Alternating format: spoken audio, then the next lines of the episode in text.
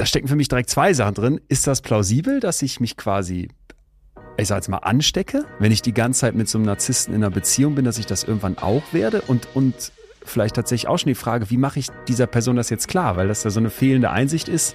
Also das wäre dann so ein logischer Grund, den ich in der, so im Dialog anführen kann, wo ich sage, jetzt denk doch mal nach, mach mal den Schritt zurück. Äh, du wirst auch davon profitieren, wenn du dich anders verhältst. Genau, und dann, dann sehen wir Personen, die eine höhere physische Attraktivität äh, haben. Da gibt es große Übereinstimmung, ne, wer wie attraktiv ist. Die kommen deutlich besser an und die sind mit einer höheren Wahrscheinlichkeit äh, narzisstisch. Betreutes Fühlen. Der Podcast mit Atze Schröder und Leon Windscheid.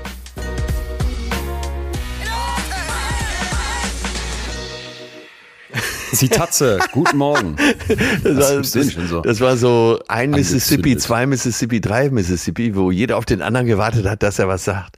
Ähm, ja, guten Morgen, mein Lieber. Ja, so, so nämlich. Ist doch, ist doch immer so, dass hier einer von uns irgendwie reinpoltert und den anderen direkt, direkt mit in seine Gefühle nimmt. Was ist dein Gefühl heute? wenn du schon so lachend startest. Ich bin wieder voll drauf. Also Tank zu 100 Prozent gefüllt. Ich glaube, ich werde gleich noch irgendeinen Mist machen. Ja. Vor die Tür gehen und Leute auf die eine oder andere Art unverschämt ansprechen. Und das ist schade, wie man das als Erwachsener so verlernt, finde ich. Bei dir, glaube ich, du hast das noch deutlich mehr als ich, aber ich hatte als Kind, habe ich so viel Mist gemacht und das gerne gemacht. Ich habe so eine, Kennst du noch so, vielleicht kennst du das, vielleicht gab es nicht, als du Kind warst, aber als ich Kind war, gab es so Kaugummi. Das kam schon quasi kaubereit, also in Form von so Paste aus so einer Tube raus. Ach.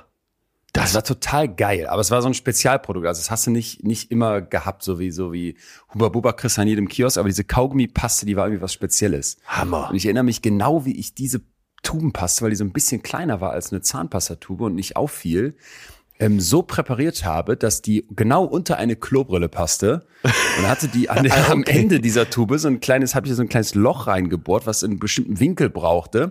Dann habe ich die mit Wasser aufgefüllt und hat, hat, hab so gefeiert, wenn du dich dann aufs Klo gesetzt hast und von unten diese Kaugummi, leere Kaugummitube dir Wasser in deinen Allerwertesten spritzt.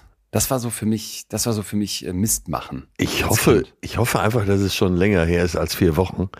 Ja. Und leider, leider. Wäre ja geil. Stell dir mal vor, du kommst bei mir in der WG und dann sitze ich äh, hämisch lachend hinterm Duschvorhang. Also Fabian versucht. Ja. Ich glaube, bei euch in der WG würde mich gar nichts wundern.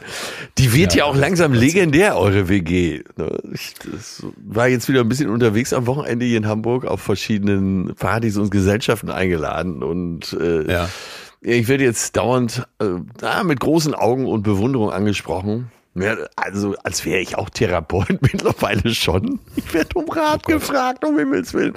Also, wir betonen ja, oder du betonst ja, ja immer, falsch. dass du kein Therapeut bist. Richtig, richtig. Mittlerweile äh, muss ich das auch schon betonen. Aber gleichwohl bin ich kurz davor, mir auch so ein Messingschild hier an die Hausfassade mach, zu schrauben. Mach doch zumindest den Heilpraktikerkurs. Halbes Wochenende, Nachweis, dass du keinen schädigst und dann. Ich wohne ja, äh, in, einer, ja. in einer etwas besseren Gegend Hamburgs. Hier hat, glaube ich, jeder zweite so ein Messingschild. Schön, dass du das nochmal dazu sagst. Nicht, dass irgendwer denkt. Aber ich muss kurz was zu meiner WG dir sagen, wo ich deine Einschätzung sehr ähm, Darum ging's doch Spannung erwarte. Ja. Wir haben mal wieder Mehlmotten und nachdem wir schon mal Mehlmotten hatten und wirklich einen, einen Kampf gegen diese, diese Tierchen, die ja auch nichts dafür können, die sind ja genauso unfreiwillig auf die Welt gekommen wie du und ich. Ja. Äh, da begann ein Kampf gegen diese Tierchen, weil ich muss auch sagen, das ist ja natürlich eine ekelhafte Vorstellung. Ne? Diese Motten, die sind auch verhältnisweise groß. Und hattest du schon mal Mehlmotten? Kurze Zwischenfrage. Als ich äh, in einer noch nicht so guten Gegend wohnte, ja. Ja. Okay, in unserer SIF-WG also üblich, dass dann diese Mehlmotten kommen und dann äh, hast du die überall drin. Also die, die sind wirklich, die, die gehen so bei so einem Gurkeneinmachglas oben mit unter den Deckel da schaffen die es in so eine Ritze reinzukommen. Und ich weiß nicht, was du für eine Scheißmotte bist, wenn du dein Baby in diese Essiglache unter diesem Ritze, unter diesem Ritzenglas da legst, damit das da aufwächst. Jedenfalls habe ich jetzt eine neue These, ja. diskriminierend. Ich habe eine neue These zu diesen Mehlmotten, weil hm. statt gegen die so einen Kampf zu führen, den du eigentlich nicht gewinnen kannst, du kannst nur alles wegschmeißen und alles sauber machen und danach alles immer verschließen. Das ja. kannst du bei uns fünf Jungs, glaube ich, vergessen. Ja. Lässt du die einfach und weißt ja mittlerweile, dass es Menschen gibt, die Geld dafür bezahlen, um so irgendwelche Maden und Raupen als Protein im Essen zu haben. Ja, Weil jetzt mal, also jetzt mal ganz ohne Scheiß. Ja, ist ja, das so absolut. Schlimm, wenn Äh, in deinem Crunch-Müsli du so zwei, drei Maden mit isst. Das ist ja jetzt nicht viel anders als eine Cranberry, auf die du beißt. Und ich bin Ich glaube, es ist einfach nur eine Frage der Perspektive. absolut. Und ich denke, dass jeder, der eure WG kennt, davon ausgehen muss, also auch du, dass das hier und da schon vorgekommen ist. Also du hast mit Sicherheit schon Maden gegessen und hat's ja geschadet. Ja, garantiert. Nee, nee, nee, ganz im Gegenteil. Ja, gerade für jemanden wie mich, der sonst keine, keine Tiere isst, ähm, wäre das doch ein, nahezu schon ein Aus, das ist ein Nahrungsergänzungsmittel. Ja, äh, Eiweißsupplementierung, oder? Richtig, das nimmt ja an Qualität zu. Mein Vater, der ist sowieso sehr, ich sag mal, sehr, sehr viel rustikaler da bei solchen, der war total begeistert von dem Gedanken. Ich bin auch begeistert von dem Gedanken, wobei ich auch eher zur Generation deines Vaters als zu deiner gehöre. ja, weiter so, kann ich nur sagen. Mein Gott. Aber Schön die Mehlpackung offen stehen lassen, das wertet sie nur auf. Also immer wenn die Frage aufkommt nach deiner WG oder eurer WG, dann sage ich einfach, auch zur Begeisterung des ganzen Tisches übrigens, es ist genauso, wie ihr euch das vorstellt. Fünf Ja. Männer unter einem Dach. Kann man so sagen, ne? Ja. Als Ja, Pauschalurteil. Ach, großartig. Ja, ja, ja. Leon, Ja. ich habe ich hab heute wieder ein Fundstück für dich. Ich mache es auch ganz kurz, damit es nicht weh tut. Ich habe auch beschlossen, ähm, einstimmig mit dir, ohne dass du davon weißt, dass diese Rubrik jetzt mal wieder Fundstück der Woche heißt. Ja. Äh, diese acht Dinge tun erfolgreiche Menschen jeden Tag. Keine Angst, es ist ganz kurz. Erstens, sie visualisieren ihre Zukunft. Machst du das? Äh, ma äh, manchmal. Zweitens, Aber doch, ja, manchmal schon. Ja. äh, ich, ich habe ja gesagt, wir machen es kurz. Zweitens, sie sind, nehmen sich Zeit, um ihren Tag zu strukturieren. Selten. Mein Tag ist strukturiert durch meinen Kalender. Ich kann da kaum ausbrechen. Drittens, sie hören auf ihre Bedürfnisse. Versuche ich immer mehr, indem ich zum Beispiel eben in Ruhe gefrühstückt habe. Viertens, sie suchen bewusst Ausgleich zur Arbeit. Ey, ich fühle mich jetzt schon so erfolgreich. Was kommt da noch? Fünftens, sie halten sich von Energievampiren fern. ich wusste, mit Ja. dem Punkt kriege ich dich. Energievampire. Ja. Da würde ich mir jetzt noch so ein Untertutorial wünschen. Wie verbannst du Energievampire aus deinem Leben? Äh, Nach der Quelle frage ich erst gleich. Bitte mit sechstens ja, weiter. ja, ja, ja. Äh, sie lassen sich inspirieren. Ja. Sie halten bewusst inne. ja.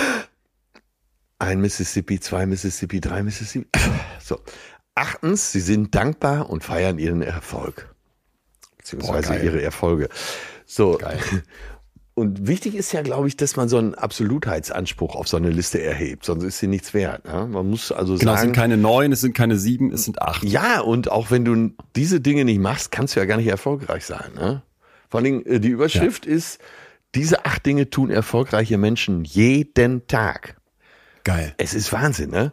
Und das ist das Tolle bei diesen ganzen Ratschlägen. Ich habe äh, für mich jetzt beschlossen, dass ich die Quelle gar nicht mehr dazu sage, sondern Brauchst du auch nicht. Das ist in irgendwelchen Magazinen, Illustrierten und so weiter. Und mich begeistert diese Absolutheit, mit der das vorgetragen wird. Also halte ich dran und zack. Ja? Also Erfolgsversprechen Ja, es- sozusagen. Ja, ja, vor allem, weil du diese, das ist immer für mich, wenn ich jetzt für Terra Explorer mit den Forschenden spreche und auf ähm, Ja. vor zwei Jahren für die Buchrecherche.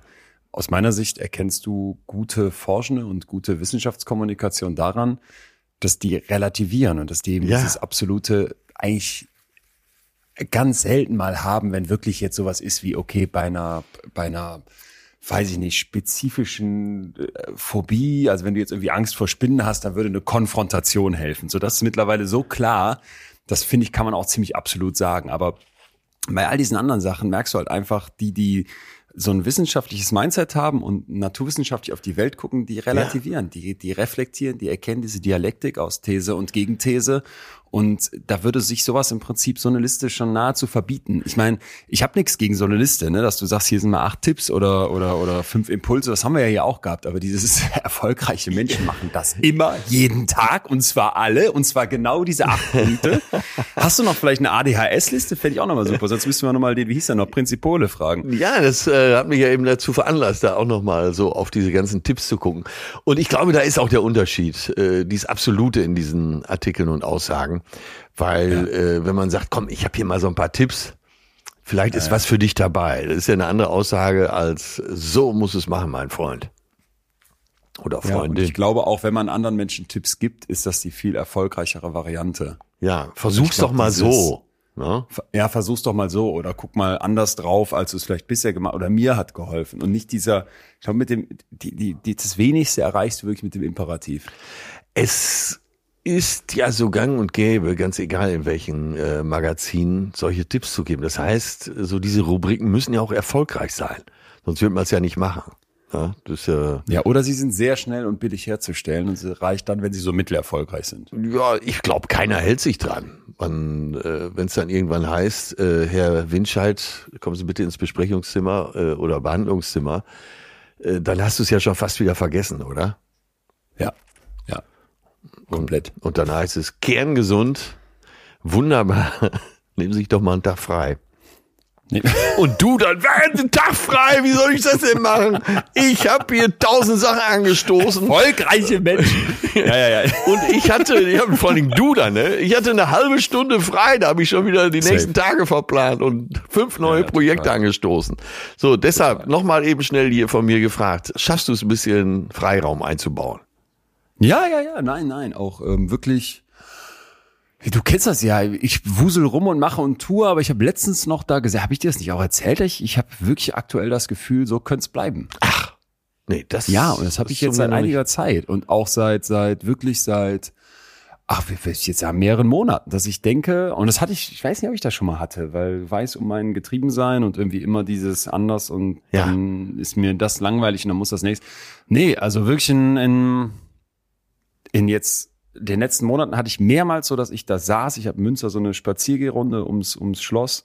Ja. Dann saß ich da auf so einer Bank am Botanischen Garten, da guckte ich da auf so, ein, so eine Art See, den Schlossgraben und äh, da dachte ich wirklich, es war auch gutes Wetter, aber da merkte ich so, yo, du denkst gerade wieder, weil ich das davor schon mehrmals so ganz bewusst auch gedacht habe, so könnte es bleiben. Ich war, das ist jetzt vielleicht so ein absurder Gedanke, aber ich denke oft so, so dadurch, dass ich wirklich, wir hatten jetzt letztens wieder Familienfest und da war die ganze Windscheid-Sippe Ja. bei uns auf dem Kahn. Äh, wir waren, glaube ich, über 40 Leute. Und da waren meine Eltern und alle gesund und, und irgendwie war so ein schöner, schöner Vibe, ne? Und Ja, diese ja. Fünfer-WG, trotz Mehlmaden, liebe ich sie da alle. Und jetzt, äh, da- das muss ich vielleicht auch mal kurz noch sagen, vielen, vielen Dank an euch alle, die ihr, die ihr euch letzte Woche direkt Tickets geholt habt für die Tour jetzt, für die neuen Termine. Das ist so geil, das zu sehen. Ja. Ähm, dann da auf die Bühne jetzt wieder als Perspektive, wo ich mich so dermaßen drauf freue. Da, da, und das ist dann vielleicht wieder das Komische an so einem menschlichen Gehirn. Da gibt's schon wieder so ein Teil in mir, Ja. der fängt jetzt an zu denken, ey, wann, kriegst, wann wachst du eigentlich morgens auf und kriegst irgendwie so eine Hodenkrebsdiagnose? Weil so, so viel Glück kann man ja gar nicht haben. Ja, wollte ich gerade sagen, das ist Glück. Ne? Man fühlt sich so pudelwohl in seiner Haut. Großartig. Schön. Ja. ja das hab ich. Und das, liegt- das liegt übrigens aber wirklich auch daran, dass ich, und vielleicht macht das mal ein bisschen Hoffnung für Leute, die wie ich so denken und lange gedacht haben, boah, da gibt's aber auch Sachen, die laufen schief und die müsstest du noch verbessern. Ich habe für, für mich wirklich in den letzten Jahren, auch die wir das hier machen, so gemerkt, man, man kann sich da verbessern, ne? Weil man sitzt da ja oft wie, Ja, so, ein, wie ja. so ein Bergsteiger und denkt, wie soll ich da auf Mount Everest hochkommen? Aber ich glaube wirklich so stetige Kleinigkeiten. Und Ja, das, und das Mikromomente. Kann, also kann, ja. Mikro, ja, mir kam so ein Cousin, äh, so ein, ein Cousin, ich habe sehr viele Cousins, kam zu mir auf dem, auf dem Schiff bei der Familienfeier und meinte, Lea, du hast mal erzählt, dass dieses, du gehst zum Bäcker und bist dann irgendwie so, gibst dir Mühe und bist irgendwie besonders nett. So ganz ohne Grund, ne? Und du Ja. kennst die Person auch nicht. Grüßt die Oma in der Schlange und unterhält sich vielleicht zwei Sätze mit der.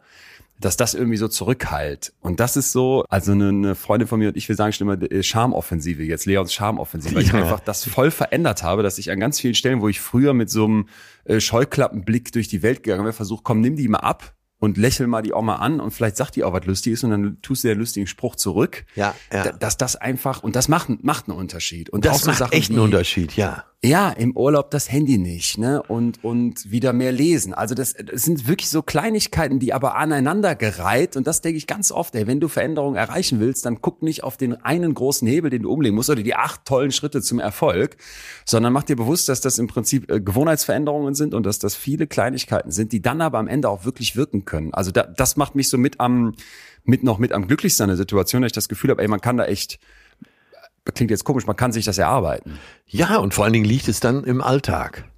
Das heißt, du hast das Ja. immer um dich herum, diese kleinen Sachen.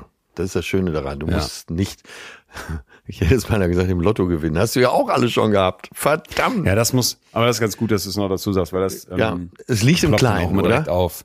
Ja, es, ja, es liegt im Kleinen, aber es sagen dann auch natürlich nur Leute wie du und ich, Ja. die vielleicht in Hamburg in einer bisschen besseren Lage wohnen und deren größte Sorge Mehlmotten sind und, und die Frage, ob man die jetzt mitessen sollte.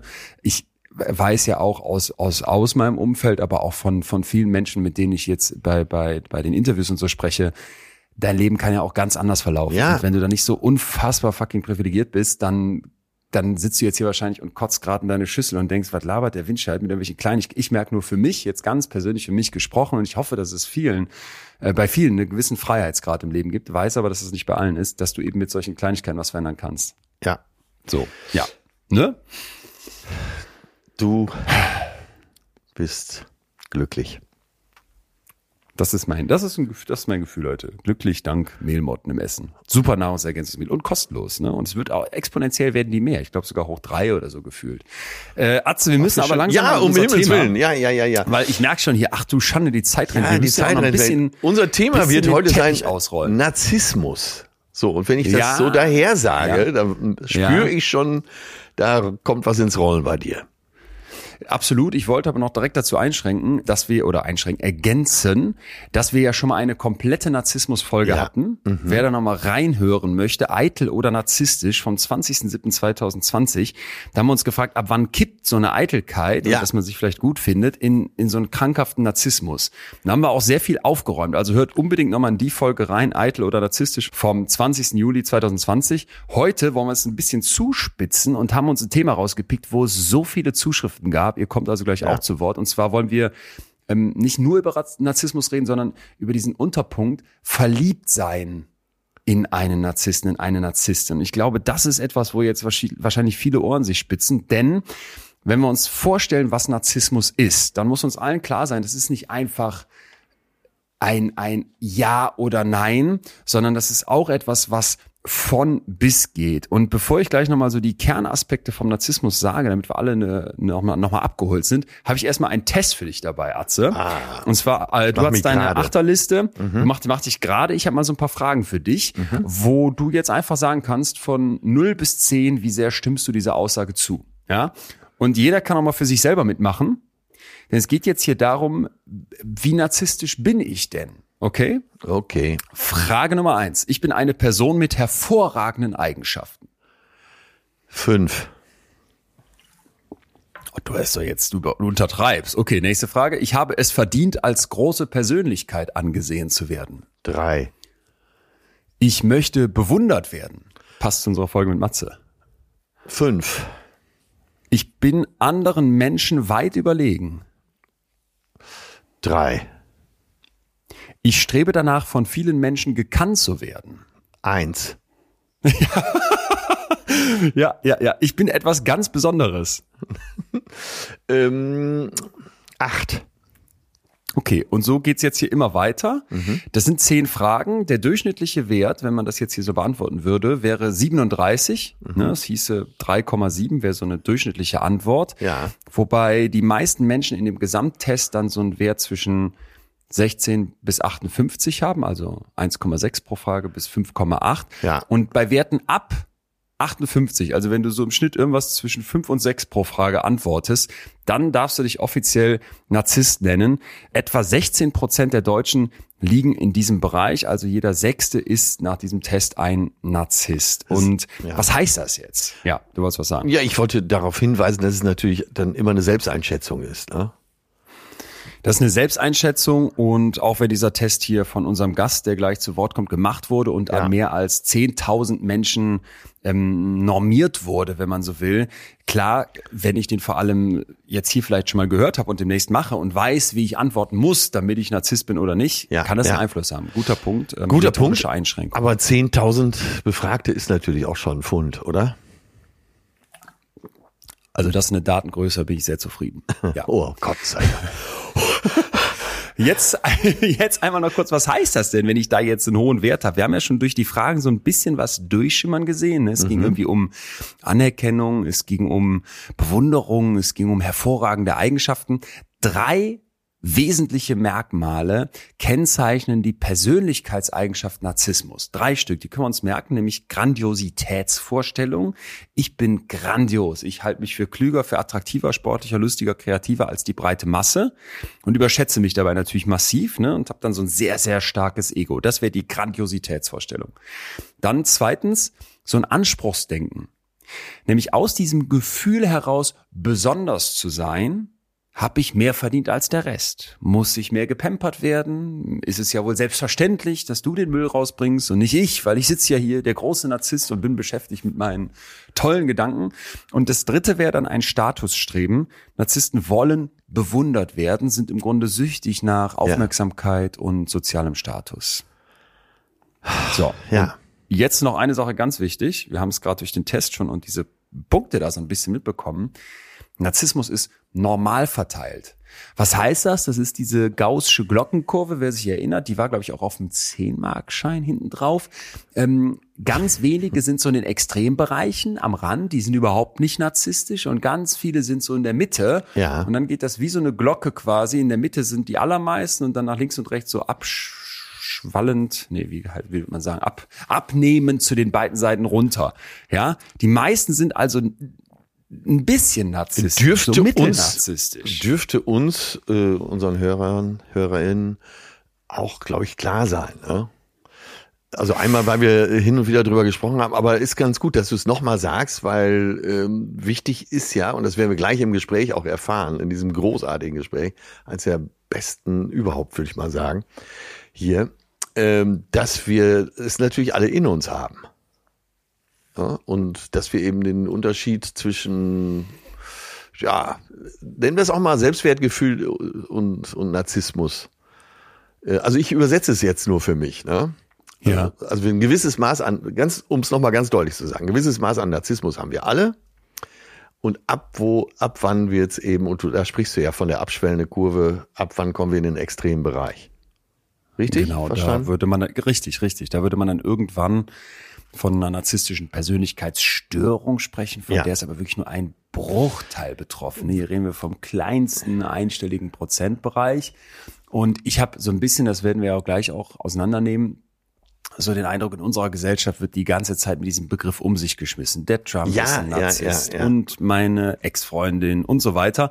Und wenn wir jetzt über Liebe reden, deswegen war mir das so wichtig, das nochmal klar zu machen, dass das normal verteilt ist. Bitte jetzt nicht denken, nee, meine Freundin, die ist ja überhaupt kein bisschen narzisstisch oder ich sowieso nicht, deswegen betrifft mich das Thema nicht. Vorsicht, Vorsicht. Es gibt in allen von uns diese Anteile und es lohnt sich da mal genauer hinzugucken, weil aus dem, was wir gleich hören, ich glaube, wir sehr, sehr viel für ganz verschiedene Liebesbeziehungen ableiten können. Und es längst nicht immer darum geht, dass ich jetzt mit dem krassesten, ja. ähm, persönlichkeitsgestörten Narzissten zusammen sein muss, damit mich das betrifft. Ja, Leute, dieses Gespräch gleich äh, mit Professor Back, das ist äh, also das bringt dich nochmal so viel weiter. Oder für mich war es so erhellend, dass ich danach mir noch ganz, ganz viele Sachen aufgeschrieben habe. Äh, ein Punkt war zum Beispiel, und das kommt gleich auch zur Sprache in unserem Interview, dass es auch ähm, einfach Boshaftigkeiten gibt. Ja, das ist vielleicht und, auch nochmal ganz gut ja. zu erinnern. Nicht, nicht alles ist psychisch krank, was böse ist, ganz im Gegenteil. Ja, ganz im Gegenteil. Und dann sagt man, ah ja, typisch Narzisst, aber es ist einfach dann boshaft und es gibt eben auch ja. böse Absichten. Und das hat er so toll benannt. Ach, was ein toller Interviewpartner, oder? Dann würde ich doch sagen, machen wir den roten Teppich einmal auf, rollen ihn aus und begrüßen Professor Dr. Mitya Back von der Uni Münster. Der ist Persönlichkeitspsychologe und international führender Narzissmusforscher. Und hat dazu ein wirklich sehr, sehr, in meiner Redaktion war auch total angetan, lesenswertes Buch geschrieben, das gerade erschienen ist. Ich, die Kraft des Narzissmus. Herzlich willkommen, Mitya Back.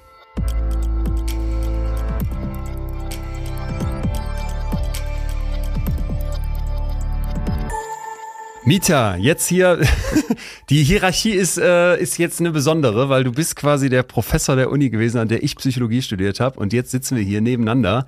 Und normalerweise finde ich immer so als Student neben seinem Professor, da fühlt man sich klein und äh, ehrfürchtig sowieso. Und jetzt bist du hier und irgendwie ähm, die Ehrfurcht ist natürlich immer noch da, der Respekt sowieso auch, aber es fühlt sich sehr, sehr angenehm an. Ja, ich freue mich total hier zu sein und irgendwie ist es gerade wirklich umgekehrt. Ne? Also ich bin hier bei dem großen Leon Winscheid Moment, und, und, und, dem noch viel größeren Ja, dem Schröder, viel bitte. größeren Atze Von dem Schröder. sollten die Akademiker dieses Landes Respekt haben mittlerweile. Das, oh, das finde ich auch. Das äh, fängt schon mal gut an hier. Ich habe ja den größten Respekt. Ich habe ja von, von Leon schon so viel Respekt. Und jetzt ist hier sein auf, Spiritus auf. Rector und äh, schüchtert mich noch mehr ein. Aber ich werde äh, versuchen, mit guter Laune zu kontern hier. Und wir haben ja ein Thema dabei, was du seit langer, langer Zeit beackerst. Ich erinnere mich, dass das bei uns im Studium, also es war gar nicht so das Thema. Und das ist jetzt auch um die zehn Jahre her. Mittlerweile hat man wirklich das Gefühl, es ist viel mehr Thema und jeder redet auch drüber. Aber wenn ich mich so umgucke, habe ich oft das Gefühl, boah, es wird so viel Bullshit da auch verzapft und so viel Falsches und so viel auch, was komplett gegen den Stand der Wissenschaft ist. Deswegen sind wir doppelt froh, dass du heute hier bist, um einmal aufzuräumen. Und zweitens hast du sehr, sehr spannende Geschichten dabei. Und ich habe mich so als erstes gefragt, als ich auch mal bei mir in die Community reingehorcht habe, weil es so viele direkt irgendwie angesprochen hat. Wie ist das? Also auch vielleicht ganz konkret, in einen Narzissten verliebt zu sein. Ja, das ist total äh, spannend. Es gibt so eine, wie ich finde, schöne Metapher, dass äh, Narzissmus in der Liebe ist äh, wie so Schokotorten. Ja, also es ist äh, unglaublich lecker, man kann gar nicht genug davon haben, aber es kann gut sein, dass einem am Ende kurz übel ist. Ja, und das finde ich eigentlich ein ganz, ganz äh, schönes äh, Bild. Ich habe so äh, äh, ja eine Erfahrung gemacht mit einer Freundin von mir schon ein paar Jahre her, die ja auf Partnersuche war und endlich mal was Festes haben wollte und dann irgendwann äh, von dem einen Typ erzählt hat auf auf einer Hausparty, äh, ja, der so ganz souverän in der Gruppe aufgetreten ist, der sie irgendwie so direkt angeschaut hat, der so ihr ihr Flirten ganz spielerisch aufgegriffen hat. Und dann ging das irgendwie ruckzuck. Ja, er hat sie irgendwann äh, angerufen, auf irgendeinen abgefahrenen Club eingeladen in die VIP-Lounge. Dann gab es einen spontanen Trip nach Barcelona und sie war irgendwie so hin und weg im, äh, im Liebesrausch. Man hat so das Gefühl gehabt, für sie hat sich so eine komplett neue Welt da gerade eröffnet. Das hat dann nicht lange gehalten, aber das ist schon so ein typische Intro, die es in Beziehungen mit äh, Narzissten gibt. Ach so, also wenn du sowas hörst, dann gehen bei dir die Alarmglocken an. Dann sagst du Narzissmusalarm. Naja, das habe ich jetzt da über die Information, wie sie äh, Ja. diese Person beschrieben hat, aber das ist zumindestens ähm, ja, ein Dating-Verhalten und auch Erfahrungen, die man mit Narzissten häufiger macht als mit Personen, die jetzt äh, weniger narzisstisch sind. Mitja, es ist ja in Mode, äh, den anderen nach einer Zeit, wenn es nicht läuft, äh, auch nach einer Meinungsverschiedenheit als Narzissten zu identifizieren. Äh, stellst du das auch fest, dass, dass es, der Begriff immer mehr verwendet wird? Ja, auf jeden Fall. Also es ist wirklich so ein Modebegriff. Ich meine, es gab schon vor zehn Jahren die Idee, irgendwie Generation äh, äh, Me, ja, also irgendwie alles wird immer narzisstischer, aber es ist wirklich noch ähm, am Steigern, gerade auch in den sozialen äh, Medien. Und es wird häufig so als Schimpfwort tatsächlich verwendet. Ne? Ja. Also jemand wird abgestempelt Ja. als Narzisst. Ich weiß noch, dass Leon mich ganz zu Anfang, als wir das Thema be- behandelt haben, dass er immer mir wieder in die Parade fuhr und sagte, wir sprechen von einer narzisstischen Störung, nicht von einem Narzissten. Und, und ich glaube, das ist an dieser Stelle auch nochmal wichtig, äh, die Begrifflichkeit klar zu machen, oder? Ja, Das, das finde ich auch einen ganz schönen Punkt, weil wir haben sehr viele Nachrichten bekommen zu diesem Thema, wie wir uns vorstellen können. Zum Beispiel von Jamie, die geschrieben hat, ich hatte fünf Jahre lang eine Beziehung mit einem Narzissten und habe es erst danach begriffen, wen ich da vor mir habe. Dann hat mir noch jemand geschrieben, das lasse ich jetzt mal anonym, äh, ich bin sogar mit einem Narzissten verheiratet und du hast ihn schon kennengelernt, weil du nach der Show mit ihm gesprochen hast. Ich spreche nach der Show mit vielen Leuten, deswegen Ja. kann ich mich das nicht erinnern, aber äh, dass so Leute selber sagen, yo, der ist ein Narzisst, also auch selber so eine Diagnose Ja, raushauen im Grunde genommen. Da, Ja. Das, glaube ich, gibt's in ganz, ganz vielen Köpfen. Da müssen wir vielleicht als erstes mal aufräumen und gerade auch mit Blick auf die Liebe, weil das waren jetzt ja Liebesbeziehungen, ein paar Sachen klarstellen. Ja, ich glaube, das Wichtige ist, dass man davon runterkommen muss, dass äh, Narzissmus gleich eine Krankheit ist. Ja. Ne, es gibt diese narzisstische äh, Persönlichkeitsstörung, die ist aber extrem selten und die hat mit all dem, was wir im Alltag äh, mitbekommen, kaum etwas zu tun. Ne, das heißt, Narzissmus ist erstmal einfach eine Persönlichkeitseigenschaft, wie viele andere Eigenschaften auch, wie Schüchternheit oder Ordentlichkeit. Ja, ist Narzissmus auch eine Eigenschaft, die haben wir alle irgendwie, mehr oder weniger. Und Narzissten sind die, die das sehr stark ausgeprägt haben. Und ähm, das hat erstmal nichts mit einer Krankheit zu tun. Ja, ich glaube, davon müssen wir wirklich runterkommen.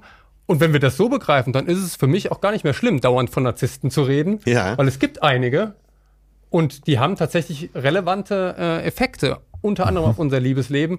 Und deswegen ist es erstmal nur natürlich, auch dafür einen Begriff zu haben, darüber zu reden, Ja. solange man es nicht als Krankheit versteht. Ja, okay, aber du hast eben schon gesagt, mit denen zusammen zu sein, ist wie Schokotorte. klar, Schokotorte ist auch keine Krankheit. Wenn ich jetzt aber den ganzen Tag Schokotorte mich reinpumpe, dann besteht zumindest das Risiko, dass das irgendwann gefährlich wird. Vielleicht gehen wir mal einen Schritt weiter. Du hast ja eben schon sehr interessant beschrieben, wie deine Bekannte den da irgendwie kennengelernt hat. Ja. Der war so direkt da voll am Start und hatte, das klang jetzt so auch so bestimmte, ich will fast sagen Tricks, um die, um die an den, um, um auch diese Beziehung irgendwie an den Start zu bringen, die Liebe an den Start zu bringen. Ähm, warum sind Narzissten so anziehend, wenn es um Liebesbeziehungen geht?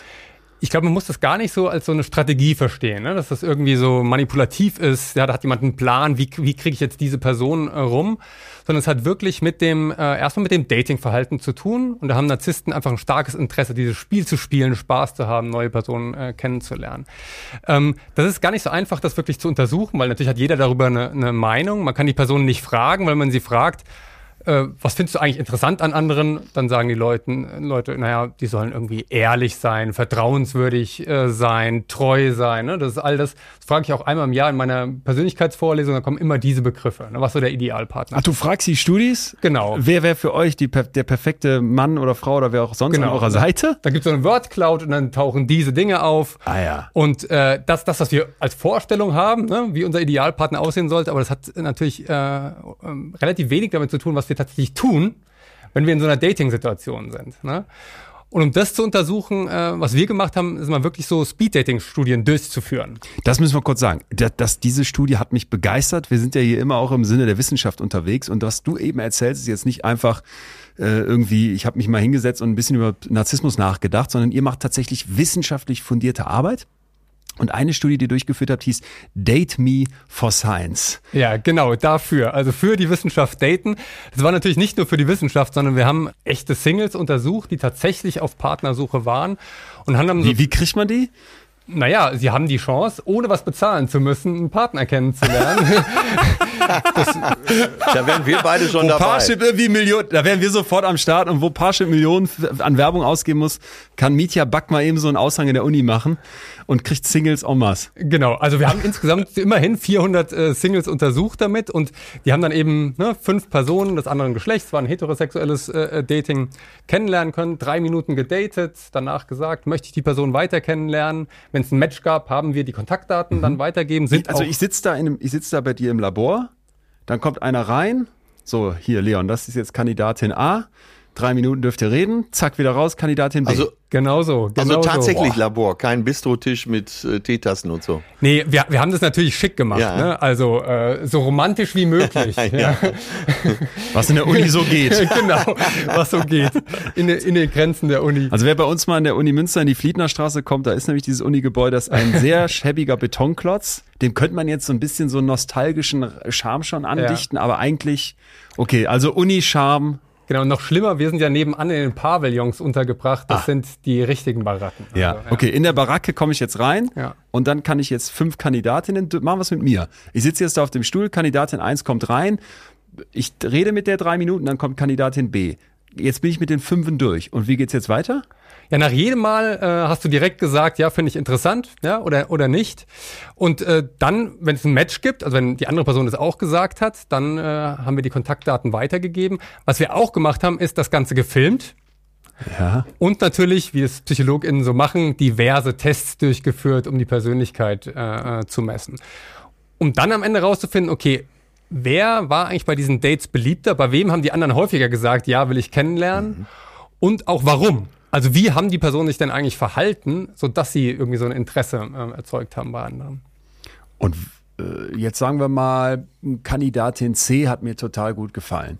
Und ich habe gesagt, Mitya, die würde ich gern treffen. War das, so, nochmal ganz kurz, war das jetzt ein echter Mensch oder war die von euch irgendwie trainiert? Nee, Nein, das waren auch- alles das echte waren Menschen. Alles echte Singles. Alles echte also, Singles. okay, ich will die jetzt besser kennenlernen. Dann sagst du mir, ja, sorry, mein Experiment ist hier vorbei, aber ihr habt jetzt die Daten. Was kommt raus? Gibt es irgendwie eine Person, eine Kandidatin C, die bei ganz vielen gut ankommt, wo nicht nur Leon sagt, die würde ich gern kennenlernen, sondern Atze auch und du hast wahrscheinlich nicht mitgemacht, aber Thomas sagt's auch. Ja, ja, ja, das ist das Spannende, dass es sozusagen nicht gleich verteilt ist. Also es ist nicht so, dass einfach auf jeden Topf ein Deckel passt, ne? Und das verteilt sich dann gleich, sondern es gibt bestimmte äh, Personen, die äh, deutlich beliebter sind.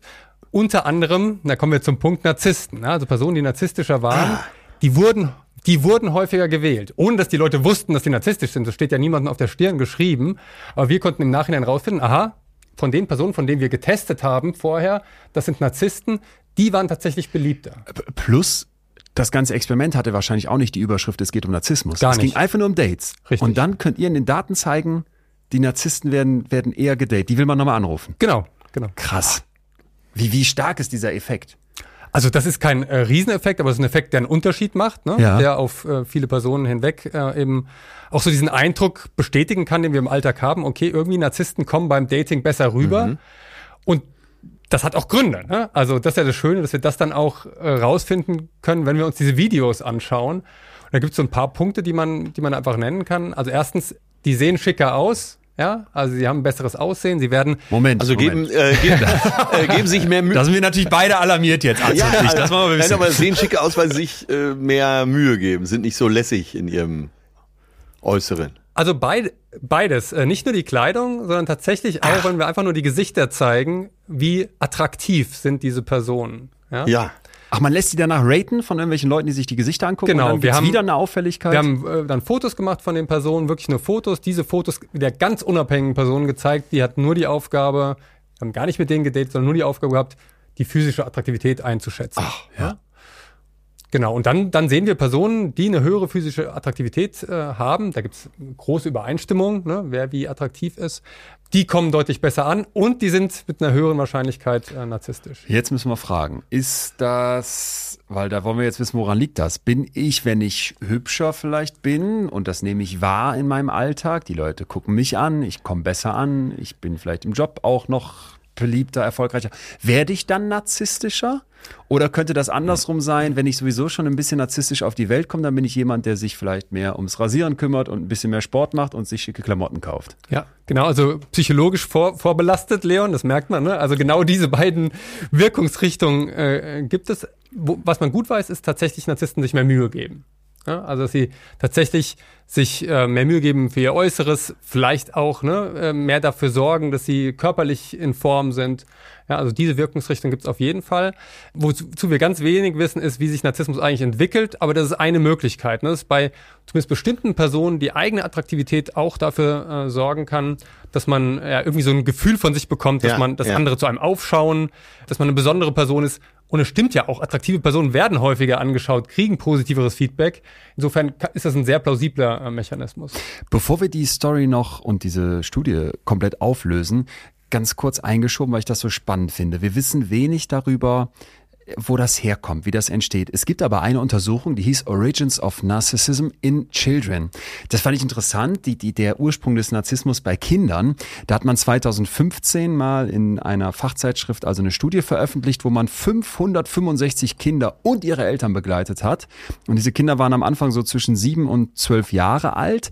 Und jetzt konnte man eben zeigen, dass über einen langen Zeitraum von insgesamt zwei Jahren, die man diese Kinder und die Eltern begleitet hat, man ja vielleicht erstmal annehmen könnte, okay, pass mal auf, die Kinder, die von ihren Eltern schlecht behandelt werden, die zu wenig Liebe bekommen, zu wenig Zuneigung, das hört man ja immer wieder, die müssen dann später irgendwie was kompensieren und deswegen werden die narzisstisch. Das ist ja eine verbreitete Theorie, du Ja. nix schon. In dieser Studie zeigt sich jetzt aber, wie viel Wärme die Eltern den Kindern entgegengebracht haben, das hat keinen Einfluss darauf, ob die dann irgendwann diese narzisstischen Züge entwickeln oder nicht. Das heißt, wir können nicht sagen, die müssen irgendwie was kompensieren, die müssen irgendwie fehlende Liebe von ihren Eltern jetzt durch Selbstliebe ausgleichen und indem sie sich groß und narzisstisch und toll machen. Wenn das so ein bisschen ausgeräumt ist als Hypothese, was gibt's noch für Theorien, woran es liegen könnte, auch wenn man es noch vielleicht nicht sicher sagen kann? Ja, also total spannender Punkt, weil wir eigentlich immer über Erziehung nachdenken. Ne? Wenn wir über so Persönlichkeitsentwicklung Ja. und gerade bei Narzissmus denken wir eigentlich immer über Erziehung nach. Diese Studie zeigt, okay, diese Idee mit der Kälte ist es nicht. Die Studie zeigt eher, wenn, wenn äh, Eltern ihre Kinder so übermäßig loben. Ja? Also hier, das ist wirklich der grandioseste Bauklötzchenturm, den man bauen kann. Oder so schön wie du singt niemand. Hat ja? sie sagt immer so schön, bei, beim Sackhüpfen heute gibt's immer zehn Gewinner. Toll gehüpft, ja. Genau. Also das zeigt die Studie. Ne? Also wenn Erziehung, dann eher dieser umgekehrte äh, äh, Effekt. Aber für mich das irgendwie Wesentliche ist, dass Erziehung wahrscheinlich gar nicht so einen großen Ah, Einfluss okay. hat. Und das gilt im Übrigen für alle möglichen Persönlichkeitseigenschaften. Ne?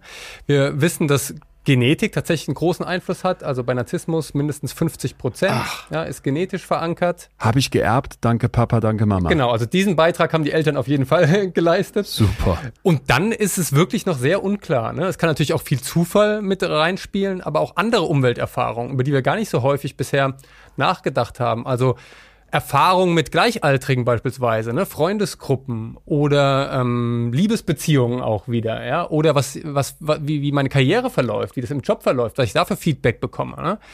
Und da äh, ist die Forschung noch äh, wirklich äh, gerade mitten im Gange und es kann auch sein, dass es so eine Kombination ist. Ne? Wenn ich bestimmte Gene habe und vielleicht bestimmte äh, Erfahrungen mache, ja, immer irgendeine Form von, von Status-Feedback bekomme. Ja dass sich dann sowas entwickelt. Ach so. Aber das ist wirklich äh, noch völliges Neuland. Und das heißt, aber es besteht ah, ja. die Möglichkeit, äh, dass man sich im Laufe des Lebens zu einem Narzissten entwickeln kann. Auf jeden Fall. Also ähm, man kann sich in der Persönlichkeit und auch im Narzissmus äh, das ganze Leben natürlich weiterentwickeln in Klammern, es gibt aber eine relativ hohe Stabilität. Ah, ja. Also es ist schon so, dass ja äh, die Personen, die schon im Studium immer so ein bisschen angegeben haben, das sind auch mit höherer Wahrscheinlichkeit die, die auf ihrem 60. Geburtstag eine große Show abliefern. ne? Also es gibt auch über Jahrzehnte. Wir haben sie alle vor Augen. Ist, ist hiermit abgesagt. Wir haben äh, dazu aber, finde ich, ne, nochmal eine ganz spannende Frage aus unserer kleinen Betreues Film Community von Tini bekommen. Die sagt, und ich glaube, das kennen auch viele, meine Schwester ist mit einem stark ausgeprägten narzisstischen Mann verheiratet. Ja. Da haben wir wieder die Diagnose, man sieht das bei irgendwem anders, lassen wir jetzt mal so bestehen. Und sie sagt dann weiter, sie nimmt also die Schwester über all die Jahre immer mehr seine Züge an, vergrault mittlerweile die ganze Familie mit ihrem Verhalten.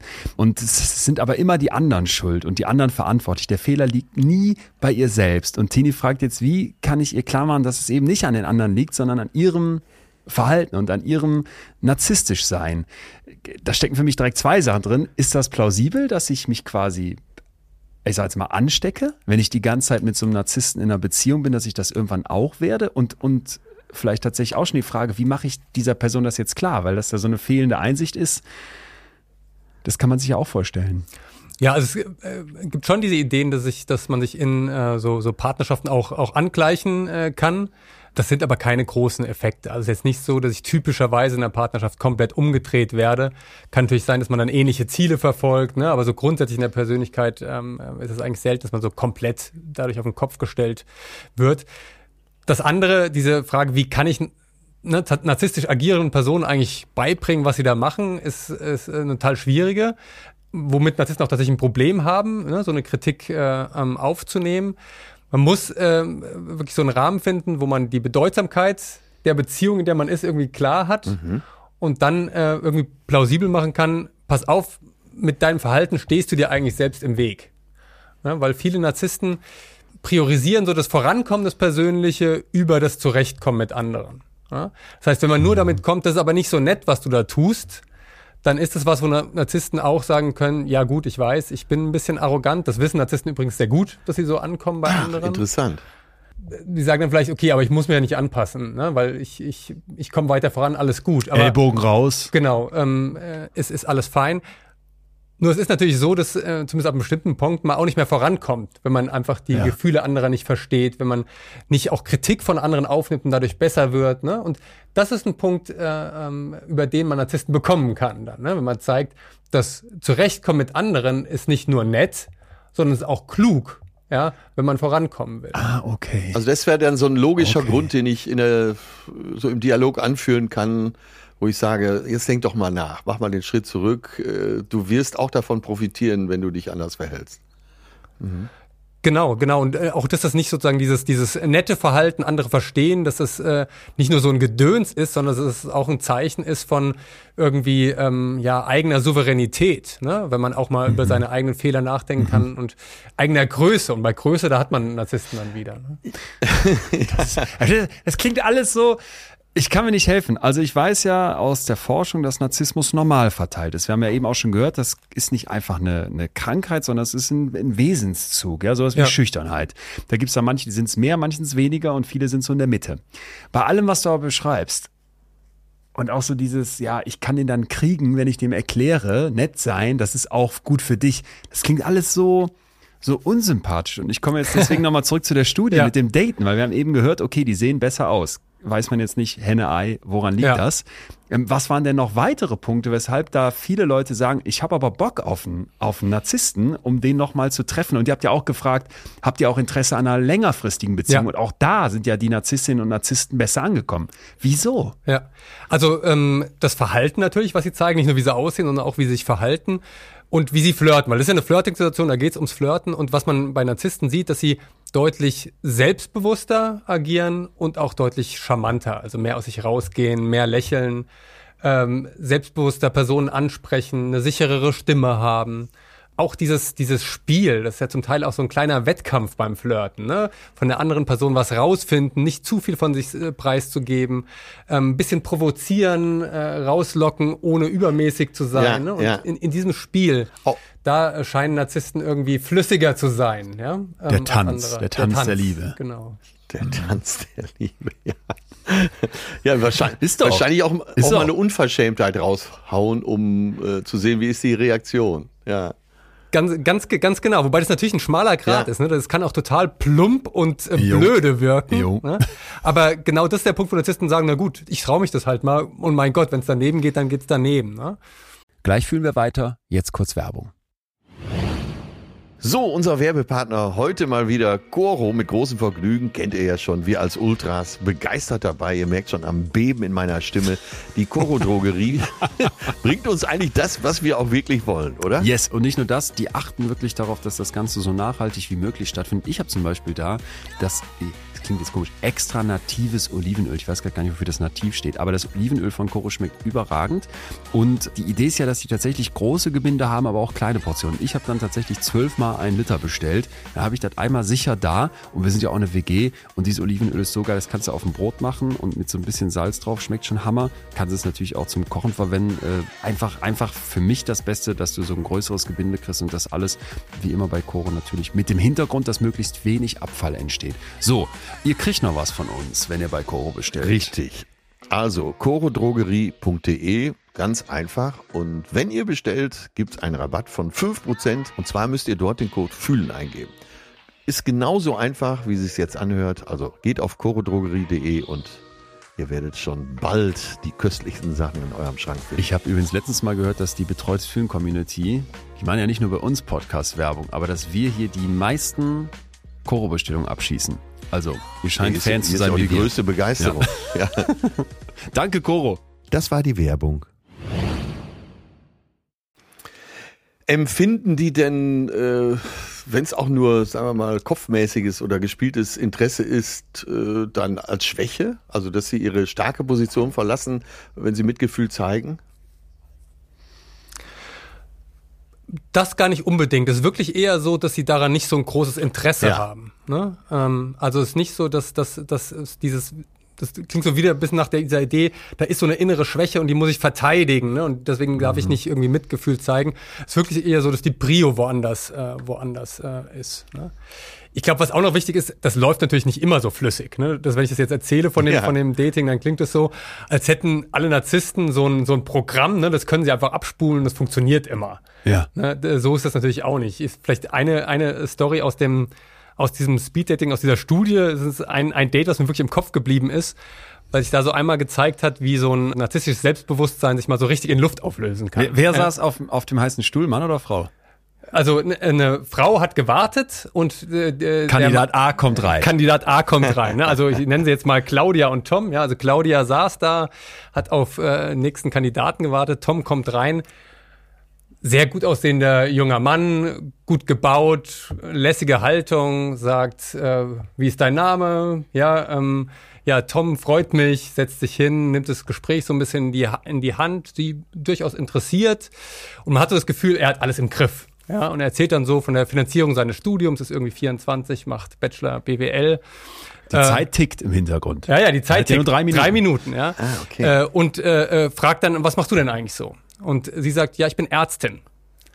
Und dann sieht man wirklich, wie bei ihm so die Lade runterfällt, ne? weil plötzlich statusmäßig was passiert, mit dem er überhaupt nicht Ja, gerechnet hat. ja. Ach so, ah, er ist jetzt Er ist untergeordnet unter- als ne? Student. Und er, er, er verbalisiert das dann auch. Ne? Also er sagt dann, äh, wie alt bist du denn?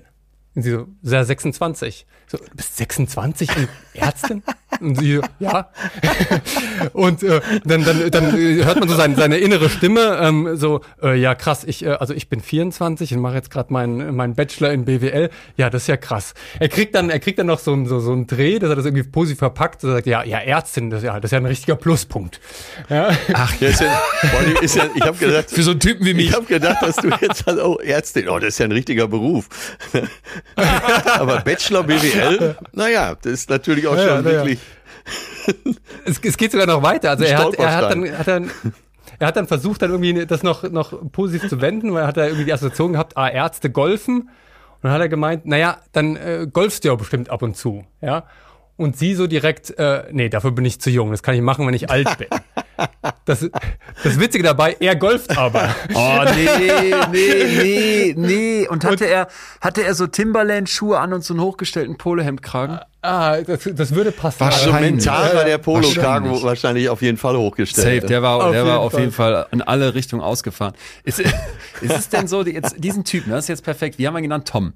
Also der ist jetzt bei deinem Speeddating da nicht so gut angekommen, da lief das mal einmal nicht, weil er sich plötzlich unterordnen musste. Jetzt geht er aber abends hier in Münster in einen Club, Kubanova, und fängt jetzt an, gefrustet. Atze kennt's. gefrustet nochmal zu sagen, ey, aber ich kann jetzt hier, ich, so ein Typ wie ich, der kann jetzt hier nicht alleine bleiben und ich spiele auch so geil Golf und guck meinen geilen Schuh und meinen geilen Polo-Entkrank. Ist es so, ich nehme jetzt mal wieder die ernste Ebene rein, dass, dass narzisstische Menschen dann, wenn es um Liebe geht, so richtig, also dann, du hast ja eben schon so ein bisschen in die Richtung mal was gesagt, Strategien haben?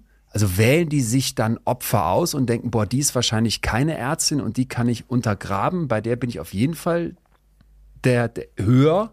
Ja, das ist ja auch so eine typische Idee, ne? Das Ja. ist irgendwie so, so, so, so ein, äh, ja, so ein Opfer, ähm, So ein Opfermythos. so ein Opfermythos, ja, das irgendwie so ein Sch- Schema gibt, nach dem Na- Narzissten suchen und auch andersrum, dass sich Personen, die eher unterwürfig sind, eher Narzissten Ja, suchen. Ne? Also ja. irgendwie so ein Gegensätze zieht sich an. Oh, jetzt bin ne? ich so gespannt. Eine, so eine Idee. Jetzt bin ich auch gespannt. Äh, die Antwort ist nein. So klar. Äh, ja, also sehr klar. Ähm, wenn überhaupt, gibt es einen Ähnlichkeitseffekt. Also wenn überhaupt, dann ist es so, dass äh, NarzisstInnen eher NarzisstInnen suchen. Wie bei der Schwester von äh, Tini eben, die gesagt Genau. hat, meine Schwester ist mit diesem Narzissten Da, zusammen. da klang das da auch klang so. es raus, ja. Ne, ist ein kleiner Effekt, Ah, okay. aber eher dieser Ähnlichkeitseffekt als so ein Gegensatzeffekt. Effekt. Und es sind natürlich auch die Paare, die eher auffallen. Ne? Also jetzt im, im Extremfall, ne, wenn man an Kim Kardashian, Kanye West denkt, ne, das ist so ein Mega-Ego-Paar irgendwie. Und es gibt natürlich auch im Kleinen eher diesen Ähnlichkeitseffekt als so einen Gegensatzeffekt. Das heißt, ich kann, ich kann mich jetzt nicht darauf berufen, weil das hören wir ja ganz, ganz oft so. Äh, mein narzisstischer Ehemann, jetzt ist er endlich weg. Ich war hier komplett in der Opferrolle, weil man zumindest statistisch davon ausgehen müsste, nee, nee, im Zweifel seid ihr, seid ihr sogar ähnlich. Plus, man darf dem Narzissten jetzt nicht einfach vorwerfen, sich ein Opfer gesucht zu haben. Zu der Liebe gehörten zwei. Genau. Jetzt wird's, ich kann dir jetzt schon sagen, jetzt wird's einen Aufschrei geben. Weil ganz ja. viele Nachrichten, die wir bekommen haben, die Ja. gingen so in die Richtung, boah, ich arme und ich musste es erstmal merken und der hat mich so unterdrückt und fertig gemacht und dann zack, selber die Diagnose gestellt. Das muss ja auch ein Narzisst sein. Ja. Mindestens mal persönlichkeitsgestört und gerne noch ein paar Schippen drauf, wenn es die gäbe. Wie antwortest du da drauf? Also ich glaube, erstmal muss man g- klarstellen, dass es natürlich ähm, so Manipulationen und auch wirklich toxische Beziehungen gibt. Und äh, dass da Personen tatsächlich ausgenutzt werden, äh, manipuliert werden, das gibt es natürlich. Und äh, das braucht man auch gar nicht kleinreden. Ne? Ähm, ich glaube, was wichtig ist, ist, dass diese Form von wirklich toxischen Beziehungen, wo der Name passt, trotzdem sehr selten sind. Ja? Und äh, dass sie vor allen Dingen nicht äh, damit zu tun haben, dass man jetzt mit einem Narzissten zusammen war. Ja? Und in vielen Fällen, und das das, was einfach viel mehr Menschen betrifft, ähm, ist es so, dass irgendwie Narzissten schieflaufen, äh, Narzissten schieflaufen, ich sage schon, also Beziehungen schieflaufen ähm, äh, mit Narzissten und äh, ne, dass da viele Konflikte erzeugt werden und dann im Nachgang das zum Teil auf so eine ähm, ja, krankhafte Art und Weise erklärt wird. Aber das finde ich, das Ja, finde ich einen super ja. spannenden Punkt. Oder, Ja. Weil ich sitze da, Beziehung lief nicht, ich wurde verlassen oder ich habe ihn irgendwann verlassen und also zumindest kenne ich das so bei ganz vielen Leuten aus meinem Umfeld, wenn so eine Beziehung in die Brüche geht, es gibt immer Fragen und es gibt auch oft Verletzungen und es gibt auch oft so eine Ego-Verletzung und dann irgendwie eine Erklärung parat zu haben, Ja.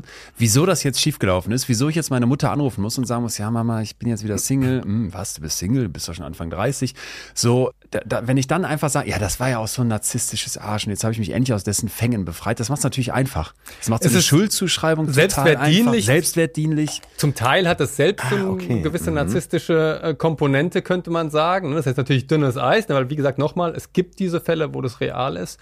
Aber zum Teil trägt es natürlich auch damit zu, dazu bei, dass man selbst Aufmerksamkeit bekommt, soziale Aufmerksamkeit. Ne? Bei anderen sind die Beziehungen einfach in die Brüche gegangen. Ich hatte eine toxische Beziehung mit einer Person, die mich ausgenutzt hat. Das heißt, es kann auch so eine, so eine Aufmerksamkeitskomponente ähm, haben. In any case ist es halt nicht besonders hilfreich, ja, wenn ich irgendwie was darüber lernen will, wie Beziehungen funktionieren, welche Beziehungen bei mir funktionieren. Es liegen ja diesen Aussagen auch in der Breite nicht unbedingt Studien zugrunde. Das kann man an dieser Stelle ja auch mal betonen. Ja, Und deswegen haben wir dich ja auch hier, um genau das zu hören. Aber äh, Leon hat schon recht, da waren jetzt bestimmt zwei, drei Punkte dabei, wo so ein Stöhnen äh, durch die Gemeinde geht Ja, äh, und viele Erklärungen gerade über Bord geworfen werden müssen. Ja, Ja, ich glaube, ein, eine Differenzierung, die wirklich wich, äh, wichtig ist, ist äh, die zwischen so Narzissmus und Bösartigkeit. Ja. weil das ist immer die Idee, die da mitschwenkt. Ne? Also das sind eigentlich Ja, bösartige ja, ja. Menschen. Ja. Und äh, das muss man einfach verstehen, dass Bösartigkeit nicht das ist, was Narzissten antreibt. Also die haben keine Lust darauf, andere auszunutzen oder gar irgendwie äh, das, Leiden zu genießen von anderen. Ja, das ist oft eine Verwechslung, die ähm, mit so Eigenschaften wie Psychopathie oder Sadismus sogar äh, gemacht wird. Ja, ja. Also häufig äh, sind es eigentlich Psychopathen, die man sich da vorstellt, und das wird übertragen auf äh, auf Narzissmus. Da müssen wir aber kurz zu sagen, wir hatten hier die Folge Psychopathen entlarven mit Professor Dr. Dieter Seifert, auch hier aus Münster im Übrigen. Wer noch mal reinhören möchte, die können, glaube ich, Atze und ich äh, sehr, sehr, sehr wärmstens empfehlen. Und da ging es auch so ein bisschen um dieses Narzisstische, was du in Psychopathen zum Teil findest. Ja. Das heißt, wir müssen aufpassen. Es gibt ganz viele narzisstische Menschen da draußen, haben wir gesagt, aber nur ein Bruchteil von denen würde jetzt dieses in Anführungsstrichen böse vom Psychopathen erfüllen. Genau, also Psychopathen sind viel, viel seltener und es ist tatsächlich so, dass viele Psychopathen auch diese narzisstischen Züge haben. Ja, und daher kommt auch diese Verwechslung. Aber die allermeisten Narzissten haben mit Psychopathie gar nichts äh, zu tun. Also wenn jetzt meine Freundin Claudia angelaufen kommt und sagt, boah, ich war da bei so einer Speed-Dating-Studie, es war total komisch, zum Glück habe ich danach meinen richtigen Freund, den Matthias, kennengelernt. Wir haben uns jetzt nach drei Monaten aber getrennt und der ist echt ein narzisstischer Psychopath, dann müsste ich für mich sagen, ja, liebe Claudia, zumindest statistisch sehr Ja, unwahrscheinlich. genau. Ja, okay. Mietja, du bleibst bei uns, weil wir haben gleich noch jede Menge sehr, sehr spannender Punkte, glaube ich. Wie geht man mit denen um? Wie kann man sich daraus befreien? Wie kann man das lösen? Aber auch noch ein paar Fragen aus der Community. Jetzt müssen Atze und ich mal kurz sortieren. Du bleibst hier? Prima, bis gleich. Schokotorte. Ey, das steht hier ganz dick. Das ist das Erste, was ich hier gelernt Ja. habe. Äh, zu viel Schokotorte ist nicht gesund. und auf Dauer äh, macht es ja auch psychische Probleme. Ja, und natürlich mit ganz vielen so kleinen, ja, nennen wir sie Vorurteile, wurde ja auch aufgeräumt. Und äh, das zahlt natürlich schon wieder in das ein, was du hier seit vier Jahren predigst. Ähm, Studien, Studien, Studien. In der Küche ist es auf der Party vielleicht immer ganz gemütlich, aber äh, die Psychologie, die da vorherrscht, ist vielleicht auch nicht so tagestauglich. Ja, ich habe mich, ich habe mich aber trotzdem gefragt, weil ich das bei diesem Date Me for Science Experiment so interessant fand. Wieso, äh, wieso ist das so anziehend? Und ich finde, ich frage mich jetzt auch gerade selber, fände ich das im Zweifel auch anziehend? Weil von außen, das hatte Mitya ja auch gesagt, wird ja keiner sagen, ich habe Bock auf eine Narzisstin. Schon gar nicht als langfristige Partnerin. Ja. Aber diese Züge, so selbstbewusst auftreten, sich vielleicht um sein Äußeres irgendwie scheren, ne? Ähm, keine Ahnung, diesen Tanz der Liebe, den wir da beschrieben haben, so ein bisschen necken, ein bisschen frech, vielleicht auch ein bisschen so vor, vorlaut zu gestalten. Wenn ich jetzt so ganz ehrlich in mich reinhorche, würde ich sagen, da würde ich schon ein paar Haken setzen. Und ich, ich frage mich jetzt gerade, scheiße, könnte, ich, könnte mir das auch passieren, dass ich mich in so eine narzisstische Person verliebe und dann irgendwann dieses böse Erwachen kommt. Steht auch schon. also weißt du, was ich ja, meine? Ja, steht hier schon als Frage für gleich, wenn wir in die zweite äh, Expertenrunde gehen, dass wir wirklich auch eine Expertise dazu kriegen. Aber mh, klar, ich weiß nicht, äh, wir streng genommen sind wir ja Männer. Also wenn man jetzt mal Ich gucke noch mal kurz, aber ich bin wenn man ziemlich das sicher. jetzt mal weit fasst und äh, ist schon so, dass man gerade auch, äh, Achtung, jetzt stöhnen alle Frauen auf, aber ich, äh, ich riskiere es einfach mal, dass man manchmal doch auch speziell von den Zicken und von den komplizierten Frauen angezogen wird. Das lasse ich jetzt so undifferenziert einfach genauso stehen. Mein Vater, mein Vater sagte aber- immer, wer, wer, wer hat schon gern einen schwachen äh, Tennisgegner? Ja, aber, da, aber du, du, du, triffst ja, du legst ja einen, äh, einen Finger in eine, in eine Wunde, nenne ich jetzt Ja. mal. In gefühlt jedem dieser amerikanischen Teenie-Filme genau. hast du diesen einen Lörres, der so da, keine Ahnung, überhaupt nicht ankommt. Dann hast du diesen einen rowdyhaften, Lederjacken tragenden Bully-Typen und auf den stehen alle. Ja. Also dieses Narrativ gibt's ja, dass du, dass du damit gut ankommst. Und was wir eben aus der Forschung gehört haben, Ja, zumindest wird's gerne erzählt. spricht ja auch ein bisschen dafür. Es wird gerne Ja, erzählt. und äh, es geht ja immer gleich aus. Äh, der Quarterback äh, mit den dicken Oberarmen und dem kantigen Hollywood-Kinn, äh, der ist am Ende der Depp und der aus der dritten Reihe, der aber äh, in Mathe und so weiter immer gut war, der kriegt die Prinzessin. Und die ist auf einmal auch Genau. gar nicht mehr kompliziert.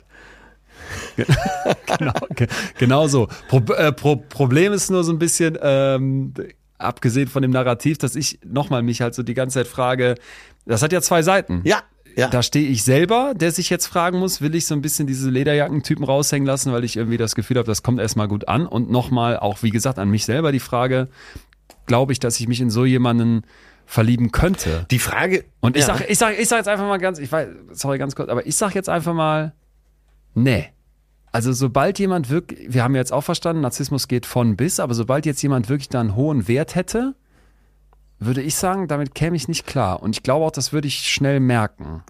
Ich frage jetzt, ich Oder frage mal wieder, ich frage mal wieder so ganz Ja. profan nach, äh, wenn diese Person aber so eine unwahrscheinlich hohe Attraktivitätsstufe hätte, Jetzt optisch. Oder? optisch. Nee. Und da ist zudem noch schlau, ist Ärztin und will erst später Golf spielen. Claudia. Äh, würdest du, die Claudia, genau, würdest du dann auch erstmal fünf gerade sein lassen? Also das klingt jetzt vielleicht komisch, aber ich glaube, als ich jünger war und ich sage jetzt auch mal deutlich jünger, dann vielleicht oder dann hätte ich das zumindest nicht so. Aber mittlerweile, Ja, also ja. ich bin mittlerweile so der festen Überzeugung, dass ich auch so charakterliche Sachen, die mir wichtig wären, und das wäre eben auf keinen Fall so ein Grandiositätsgedanke von sich und sich so zu überhöhen und auch dieses, das eben hat mit den, ja, du bist nur dann nett zu anderen, weil du denkst, dass du die Ellenbogen rausfährst. Das wären alles so Sachen, die wären für mich sehr negativ und ich, ich bin mittlerweile total da, klingt jetzt vielleicht komisch, aber angekommen, wo mir, wo, wo ich so für mich sage, du kannst nicht optische Attraktivität von diesem persönlichen trennen. Also weißt du, was Ja. ich meine? Wenn ich im Gespräch nach drei Minuten, wenn du mir dann irgendwas erzählst über Horoskop und Esoterik, dann kannst du noch so nett und toll und sonstig und spannend und schlau und hübsch sein. Kriege ich nicht. Toi, hin. toi, toi. Steht hier, also, jetzt steht da, Hör mal, danke. Streng genommen ein bisschen, ein bisschen ja, älter, steht auch jetzt, wenn steht du auch jetzt hier äh, ja. die Altersfrage, äh, ob das auch eine Altersfrage ist. Und ja, aber was sagst du denn? alle, die zuhören, äh, haltet euch an die älteren Männer. So viel kann ich schon mal sagen. was ist denn, was ist denn von dir die, die, die Selbstanalyse? Äh, ja, ich denke, dass ich jetzt in meinem Alter tatsächlich äh, versuche eher so aufs Herz zu gucken. Äh, wenn dann äh, die Sachen, die du gerade genannt hast, äh, zu esoterisch und labert nur Blödsinn, um das mal ganz volkstümlich zu sagen, dann kann ich auch nicht mehr. Aber äh, Herz steht vorne, dann Hirn und äh, ja, ich glaube, unbewusst achtet man auf einen ähnlichen Attraktivitätslevel, den man selber hat. Und hast du das mal erlebt, dass du Es kommt ja im Laufe der Zeit In deinem- wahrscheinlich auch noch deinem Land- Status dazu. Ja, nee, nee, total. Ich glaube auch, man kann eine lange Liste machen, Ja. aber äh, würdest du denn sagen, dass du mal im Laufe deines langen Liebeslebens das erlebt hast, dass du mit jemandem, Ja. keine Ahnung, an, ja, Total. Beim Speeddating, dass du gesagt hast, äh, unbewusst vielleicht, ich nehme die narzisstische Person? Ja, total. Die heißt jetzt hier im äh, häuslichen Sprachgebrauch nur die Verrückte aus München, aber hatte ich. Habt ihr so Codenamen da?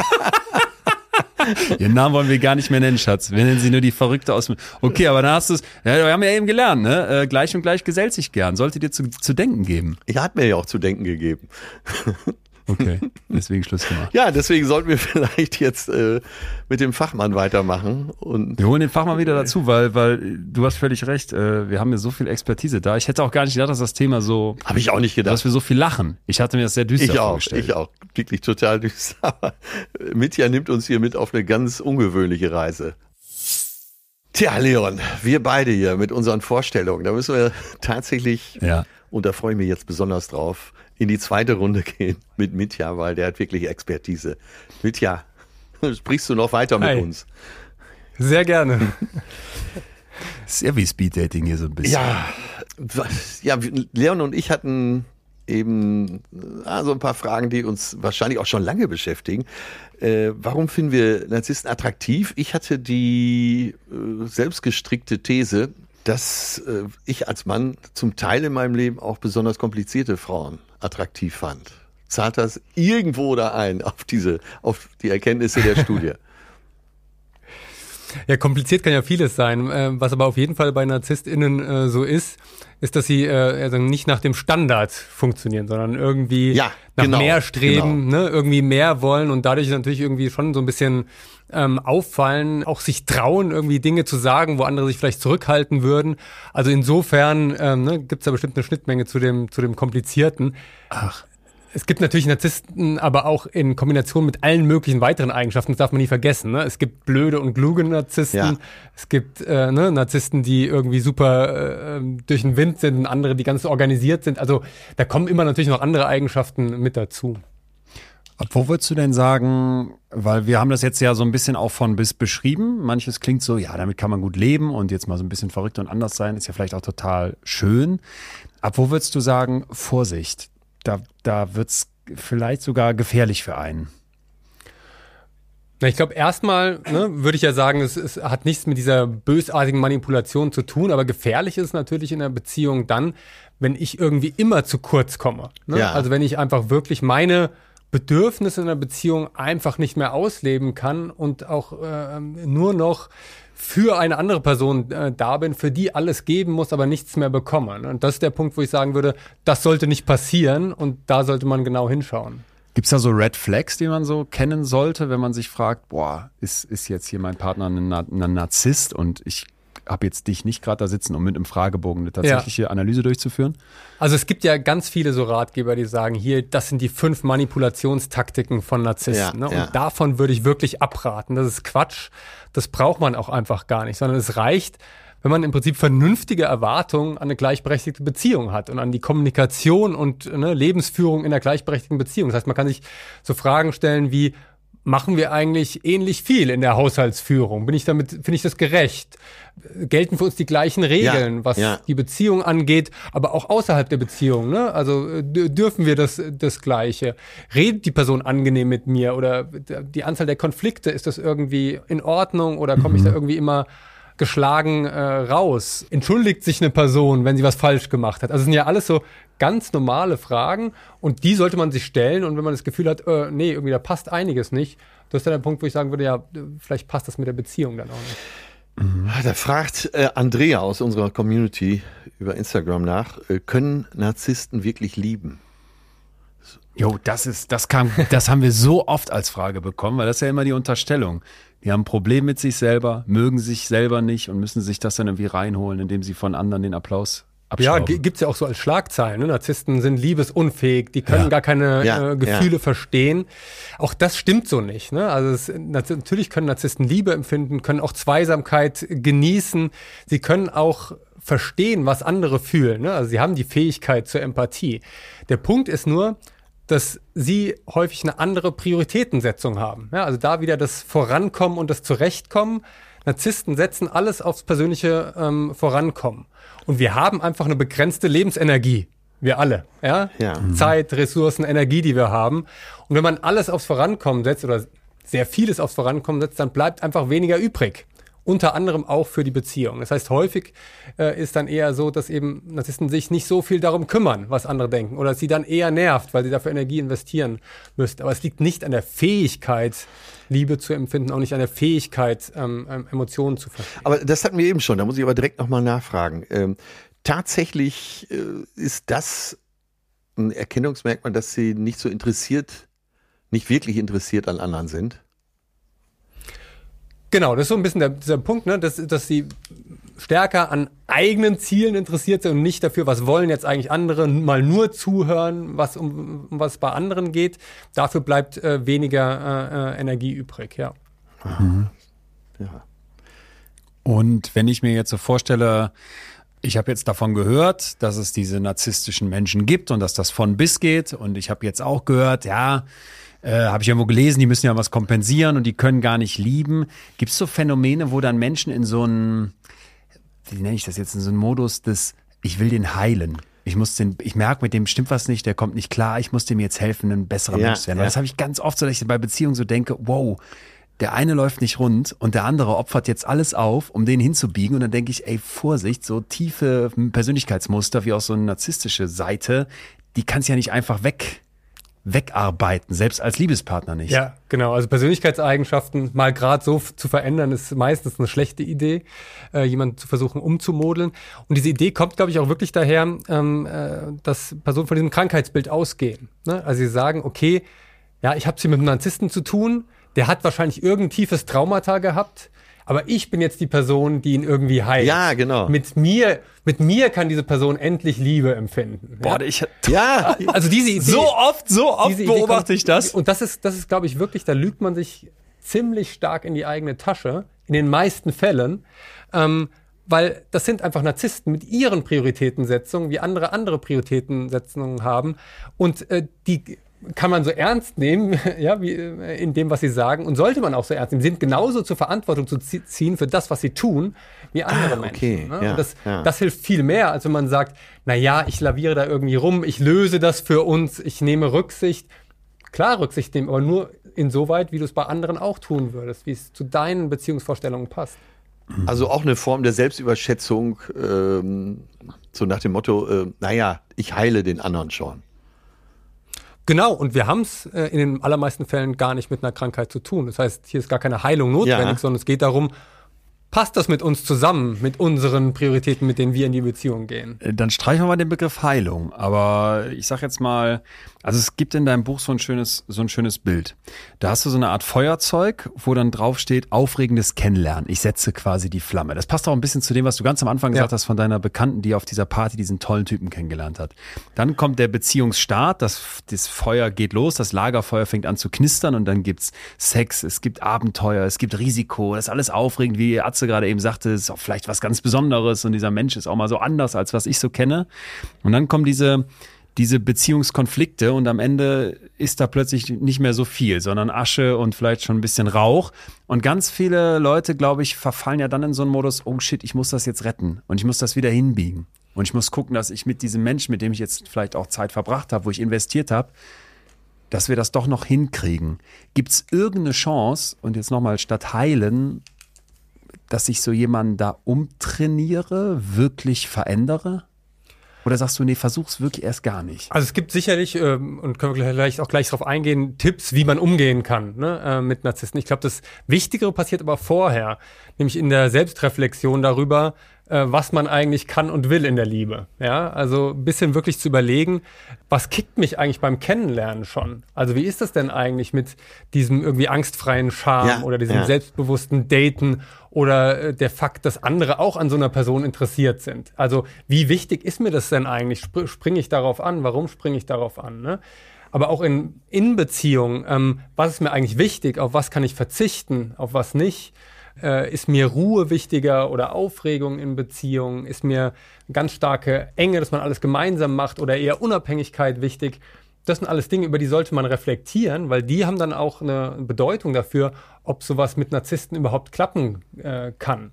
Mhm. Ja, also diese Reflexion finde ich, äh, finde ich sehr wichtig, statt am Ende zu sagen, nur diesen Stempel draufzusetzen, da war jemand krank, der hat mich ausgenutzt und fertig. Ja. Und dann geht's wieder von vorne los. Ja. Oh, also schön. Das heißt, ich setze gar nicht beim anderen an, sondern ich mache erstmal für mich selber, sondern ein klares Bild, dass ich versuche, wie mit so einer Liste. Ich setze mich mal hin und versuche mal zu reflektieren, was ist mir wichtig und dann komme ich vielleicht zum Schluss, ey, dieses angezündete Feuer und das Abenteuer und Risiko und der ist zwar dreimal fremdgegangen, aber dafür hatten wir auch ganz tollen, abenteuerlichen Sex und ich bin ja auch zweimal fremdgegangen. Das ist ja eigentlich total klasse und anziehend für mich dann muss ich den anderen vielleicht gar nicht mehr anpassen, sondern mich einfach nur darauf einstellen, jo, der wird auch noch ein viertes Mal fremd gehen. ich muss mich jetzt fragen, ob ich damit klarkomme oder nicht. So? Genau, so eine aktivere Entscheidung. Ne? Es muss ja nicht immer so sein, dass dann Personen fremd gehen, aber eine aktive, einfach selbstbewusste Entscheidung, will ich so eine Art von Beziehung eingehen, ne? die mit dieser Aufregung stärker einhergeht, die ein stärkeres Risiko mit sich bringt, die stärkere Konflikte mit sich bringen. Ne? Aber will ich das und kann ich das auch? Ne? Kann ich auch ähm, so agieren, dass mich das nicht kaputt macht? Ja. ja?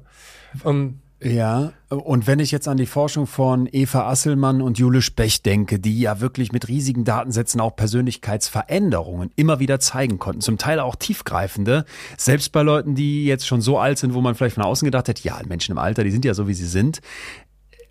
Würdest du denn sagen, ich kann Hoffnung haben, auch wenn ich jetzt nichts speziell tue und mit diesem total narzisstischen Menschen zusammen bin, dass sich das rauswächst, dass er sich von selber nochmal so verändert, dass ich irgendwann sage, ja, jetzt ist es ein bisschen eckig und kantig, aber vielleicht wäscht sich der Stein irgendwann so rund. ja, also einmal äh, Altern hilft, ne? Arzt hat das vorhin schon angesprochen. Schön, dass wir das mal so klar Ja, hören. Altern ja. hilft. So. ähm, also mit dem Alter werden die meisten Menschen etwas weniger äh, narzisstisch. Das ist irgendwie auch total nachvollziehbar, weil im jungen Alter will man mehr so Ressourcen bekommen, neue, neue Leute kennenlernen. Da hilft Narzissmus eher. Im Alter geht's stärker äh, um Absicherung, Fokus auf wenige enge Beziehungen. Da schadet Narzissmus eher. Deswegen haben wir so einen leichten Trend, dass sich das im Alter ähm, ähm, abschwächt.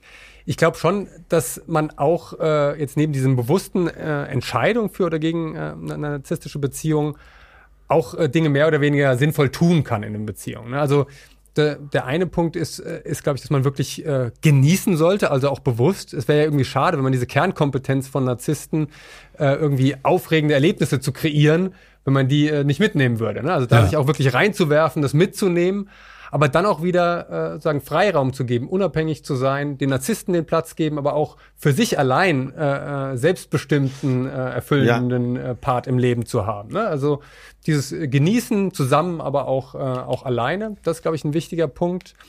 Äh, zweites, was ich äh, äh, wichtig finde, ist irgendwie Gerechtigkeit. Also einmal gegenüber der anderen Person, also nicht für diese Persönlichkeitszüge ähm, ähm, zu verteufeln, aber auch nicht versuchen, sie irgendwie umzumodeln.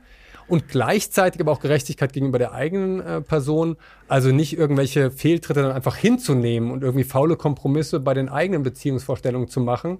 Ähm, das eben auch nicht. Ja, und das, das Dritte, was ich wichtig finde, ist irgendwie möglichst gelassen Grenzen setzen. Ja?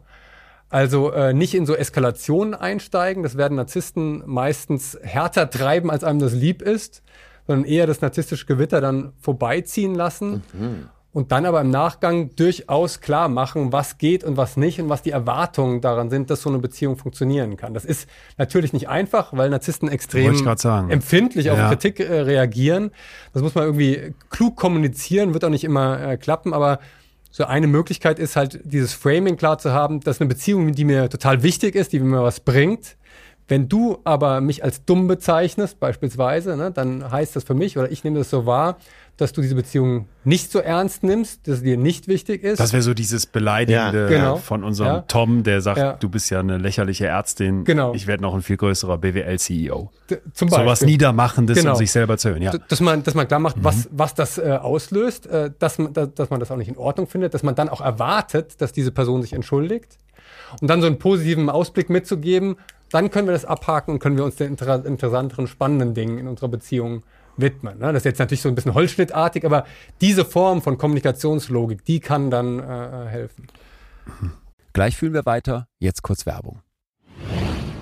Leon, ich muss wirklich sagen, ich liebe das ja so mit dir zu quatschen und ich bin wirklich stolz auf uns, Ach. dass wir schon so viele Themen durchgesprochen haben. Aber manchmal frage ich mich wirklich in der Vorbereitung, wie sind wir wieder auf dieses Thema gekommen? Yes, so geht's mir natürlich auch. Und äh, ich glaube, der Schlüssel hierbei ist, äh, der Schlüssel für die Inspiration ist, dass man äh, Dinge aufschnappt in Gesprächen, aber natürlich auch äh, in Zeitschriften, die man so liest, in Texten, die gut sind. Und das ist das Angebot riesig. Ja, das stimmt natürlich. Und da kommt unsere heutige Werbepartnerin ins Spiel. Readly. Readly ist eine App, in der sich alle, und zwar wirklich alle Magazine verbergen. Über, jetzt pass auf, 7000 Stück. Also ihr könnt da deutsche Tageszeitungen lesen, äh, aber auch internationale wie L'Express oder The Guardian, um vielleicht auch mal eine ganz andere Sicht auf die Themen zu bekommen. Wirklich eine fette Vielfalt. Die App ist wirklich ganz einfach zu benutzen und die Artikelvorschläge sind durch die AI personalisiert. Man kann sich die Artikel sogar vorlesen lassen oder äh, auch ganze Zeitungen, Magazine Magazine runterladen und dann eben offline lesen, vielleicht im nächsten Urlaub. Außerdem sind auch alte Zeitungen und äh, entsprechende Ausgaben verfügbar. Ja, und dabei ist Really noch umweltfreundlich und lädt dazu ein, Titel zu lesen, die man vorher noch nie gelesen hat. Damit kann man, also Kollateralwissen sozusagen. Damit kann man dann insgesamt eine größere Vielfalt an Kategorien und Themen lesen. Das Ganze kann man sogar mit fünf Personen teilen. So, und jetzt das beste, Leute, Readly gibt's gerade im Sonderangebot. Der erste Monat kostet 99 Cent. Weiter geht's dann mit 14,99 im Monat danach, ohne irgendwelche versteckten Kosten. Den Deal könnt ihr euch unter readly.com slash fühlen ergattern. Also ihr geht auf readly.com schrägstrich fühlen. Das Ganze ist wie immer für euch auch nochmal eine Podcast-Description. Fühlen hier mit Ü. Ja. 99 Cent. Geil. Genau. Oder checkt einfach unseren Linktree und gönnt euch die Welt der Magazine auf eurem Smartphone. Das war die Werbung.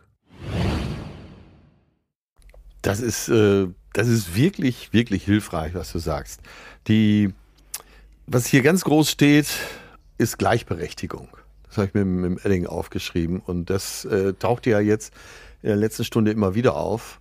Gleichberechtigung in der Beziehung ist, glaube ich, das A und O. Und äh, ganz egal, ob's, äh, ob, ob man's, äh, ob man den narzisstischen Ansatz hat oder eben andere Ansätze findet, äh, da ist, glaube ich, erstmal die Grundlage zu finden. Habe ich eine gleichberechtigte Beziehung oder ist das hier 90-10 oder 80-20? Ja. Das war das, was hatten wir mal vor einiger Zeit, Atze, bei einer der Liebesfolgen, wo wir diese Leitern diskutiert haben, ne? Wenn Ja. du, wenn Grund, also dass es mal ein Ungleichgewicht gibt und dass der eine mal drei Wochen lang die Spülmaschine ausräumt. Ähm, aber ich glaube auch, dieses, diese, diese Idee, man ist so komplett gleich auf, die ist Quatsch. Es wird immer ein bisschen Unterschiede geben, aber es muss mal der eine, mal der andere oben sein. Und so grundsätzlich wird es wahrscheinlich schwierig, wenn der eine auf dem Sockel ganz weit oben auf Stufe 10 steht und vor allem davon lebt, dass der andere auf Stufe 2 hinter ihm aufräumt und die, die Spülmaschine leer macht. Oder? Genau, und ich meine, das Wichtige ist, dass diese Form der Gleichberechtigung mit ganz unterschiedlichen Personen, ganz unterschiedlichen Beziehungsvorstellungen funktionieren kann. Ne? Also es gibt nicht diese Persönlichkeit, die irgendwie jeder haben sollte, Ja, jeder ja. antrainieren sollte, mit denen dann Beziehungen funktionieren, sondern Beziehungen funktionieren oder laufen schief mit den unterschiedlichsten Persönlichkeiten. Und das ist ja auch nicht nur spannend, ja, dass wir so unterschiedliche Persönlichkeiten haben, sondern das ist auch ein ganz wichtiges Pfund, ja, mit dem die Menschheit wuchern kann, dass wir so unterschiedlich sind, weil wir dann auf unterschiedlichste ja, Umstände auch reagieren können und äh, das gilt für Beziehungen auch. Ähm, ich glaube, man sollte nicht versuchen, eine andere Person aus sich oder aus einem Partner zu machen, aber trotzdem natürlich sich gemeinsam weiterentwickeln. Tja, Mitya, bleibt natürlich eine Frage zum Schluss noch offen. Warum wird denn ein charismatisch, durchtrainierter, gut aussehender, sehr selbstbewusst auftretender, sympathischer, im Speeddating sicherlich erfolgreicher Psychologieprofessor aus Münster plötzlich Narzissmusforscher? Von wem redest du jetzt? Gab's da ga- jetzt gab's so eine Art, gab's so einen Moment, wo du so dachtest, oh, ich an mir selber oder an meiner, keine Ahnung, Ex-Freundin, Ex-Mann, hab so narzisstische Züge gesehen, deswegen interessiert mich das jetzt? Also nicht, dass ich darüber irgendwie darauf gekommen äh, bin. Ne? Man reflektiert natürlich über so ein Thema dann und schaut, äh, ne, was sind jetzt Momente, wo ich äh, selbst, keine Ahnung, in einer Beziehung auch diesen einfachen Ausweg gewählt habe und gesagt, ich stelle mich jetzt mal doof, weil ich habe keinen Bock, jetzt hier ähm, äh, die Wäsche zu waschen. Ne? Und äh, Ich mache jetzt mal Narzisst. und äh, war da jetzt äh, egoistisch. Ähm, und ich glaube, mir geht's da wie viel, ne? dass man so, so solche, solche Momente erkennt, wo man auch mal stolz auf was ist, was man geleistet hat, aber auf der anderen Seite schon auch immer wieder baff ist, wenn man so einem richtig, äh, äh, richtig ausgewaschenen Narzissten begegnet, der so wirklich denkt, er ist das Größte der, äh, der Welt oder sie ist das Größte äh, der Welt. Ich bin wirklich einmal darüber gestolpert, weil ich äh, ähm, äh, so eine Studie gemacht habe zum ersten Eindruck mit Studierenden und da rausgefunden habe, äh, die Narzissten kommen besser an als andere. Ja. Ja. obwohl das alle anders sagen würden. Das war so ein Punkt, wo, wo ich hör, das ist ja eine interessante Eigenschaft, weil die so paradoxe irgendwie Effekte hat. Und es hat einfach sehr, sehr viel mit äh, sozialen Beziehungen zu tun. Ich interessiere mich generell so für das Zusammenspiel von Persönlichkeiten, sozialen Beziehungen. Und das ist bei Narzissmus ganz offensichtlich. Es hat irgendwie ganz viele Effekte auf unsere Freundschaften, Liebesbeziehungen, im Job, aber auch in der Politik. Ja. Und gleichzeitig ist es so, dieses statistische Selbstbild so eng verbunden mit anderen. Ne? Weil irgendwer muss ja applaudieren, sonst kann ich mich ja nicht großartig äh, fühlen. Es braucht zwei. Ja, und diese Abhängigkeit, die, die finde ich sehr spannend. Ja, ich glaube, nach, Forschung nach also. der heutigen Folge kann man Ach so, das sehr ja. gut verstehen, weil es ist ja ein super spannendes Thema. Also, ja. Finde ich auch. Forschung also aus der Weltspitze von dir hier in unseren kleinen Wissenschaftskommunikations betreutes Fühlen Podcast gebracht. Danke, dass du da warst. ja, vielen Dank für die Einladung. Mitja, Alles Gute für soll ich dich Liebe. irgendwo auf der Party sehen, wenn ich dir nicht mehr von der Pelle rücken? Wenn ihr dann zusammen euren 60. Geburtstag feiert und euch geil findet, dann ladet mich aber bitte auch ein. Der wird ja wir jetzt, sind der ja wird ja jetzt ganz klein gefeiert. Das habe ich ja heute gelernt. Ach so. Also ciao, tschüss.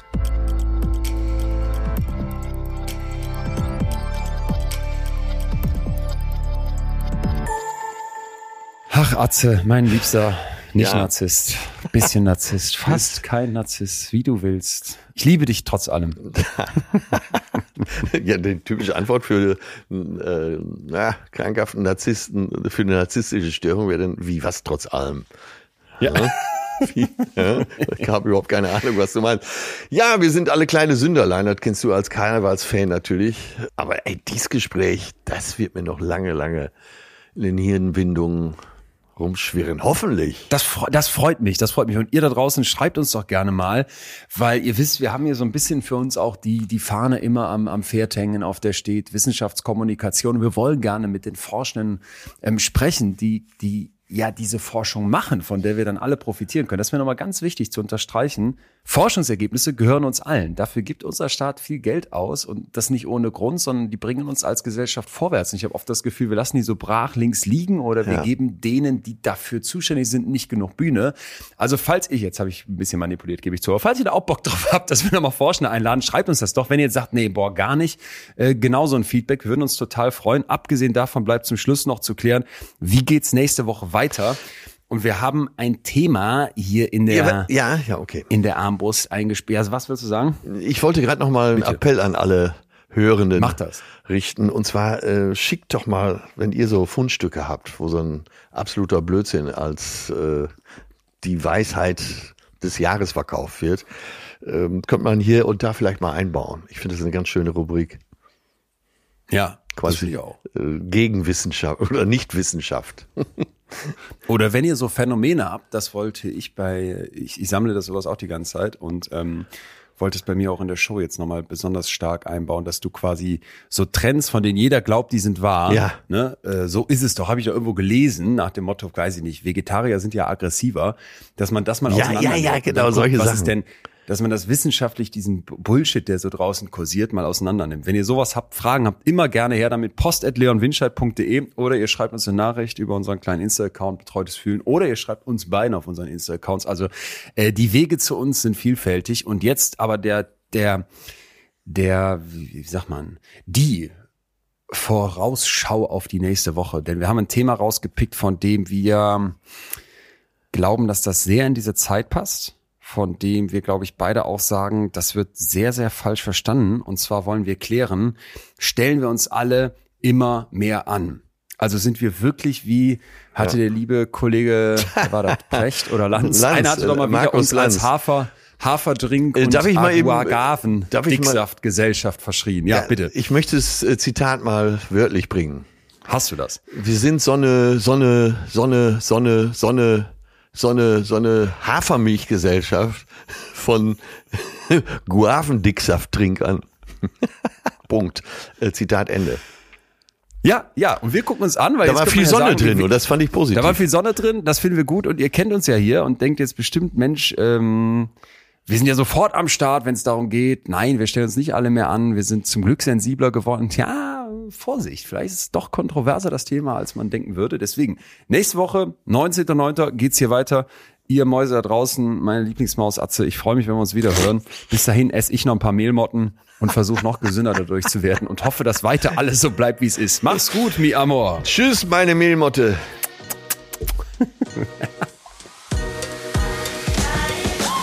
Das war Betreutes Fühlen. Der Podcast mit Atze Schröder und Leon Winscheid. Jetzt abonnieren auf Spotify, Deezer, iTunes und überall, wo es Podcasts gibt.